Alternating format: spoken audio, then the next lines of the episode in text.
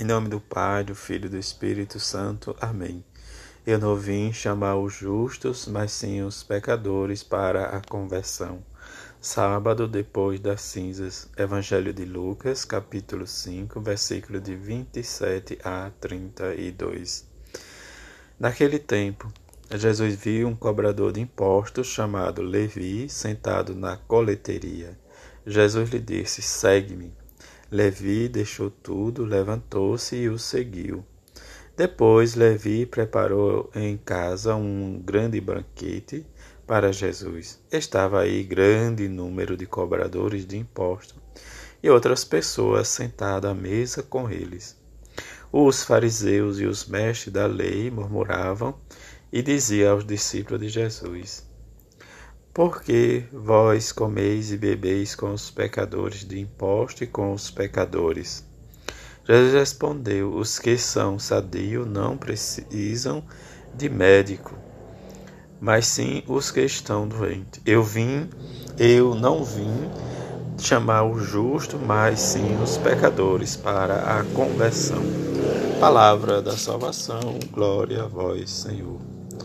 O profeta Isaías nos chama Atenção que Deus, o Senhor, fala né, de se destruir seus teus instrumentos né, de opressão e deixares, né, diz, os hábitos autoritários e linguagem maldosa e acolheres de coração aberto o indigente, né, diz aqueles que vivem à margem do caminho, diz e socorrer, os necessitados, diz isso que nós precisamos também, nesse tempo de quaresma, olhar toda esta nossa vida que está contida no coração de Jesus.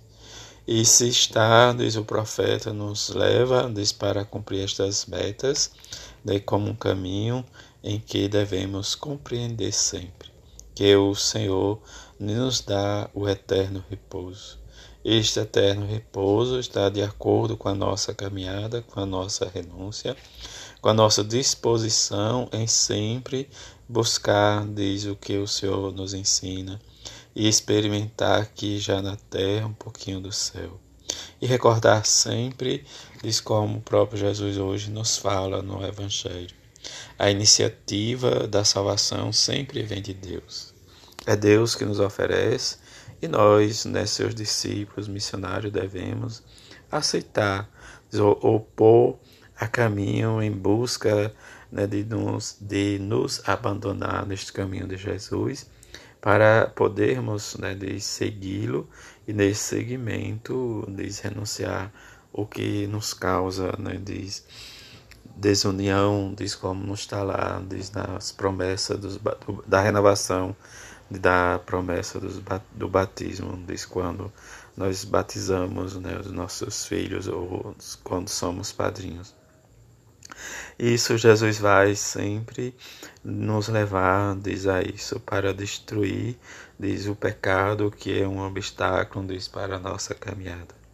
Como sempre devemos insistir no nosso exame de consciência e reconhecer, depois exprarmos para o sacerdote que está ali na pessoa de Cristo e que Cristo está também na sua pessoa para podermos viver a nossa experiência.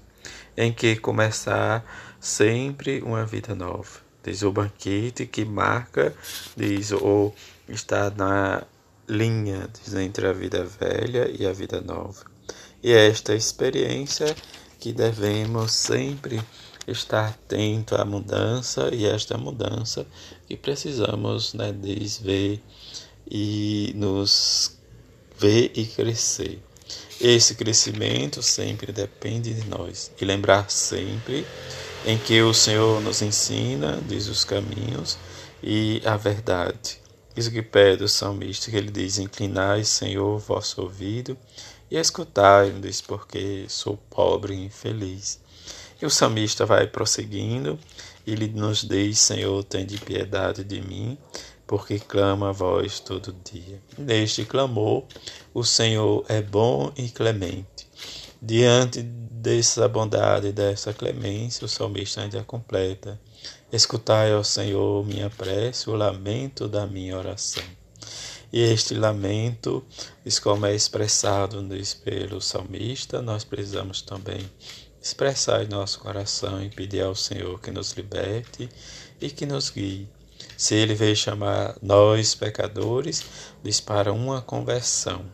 E diante desta conversão vem a interferência, né, sempre de fora. Mas Jesus nos chama para esse segmento e diante do segmento expressar sempre com o nosso sim, para que possamos também, junto com Levi, né, diz que é o Mateus, sejamos, né, diz, anunciadores e testemunhas do seu evangelho.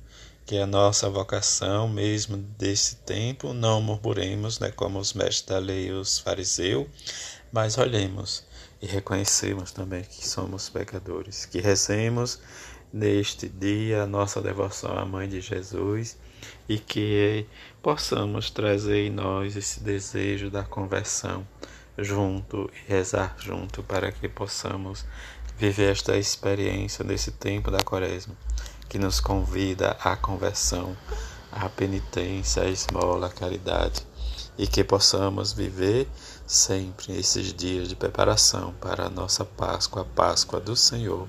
Assim seja. Amém.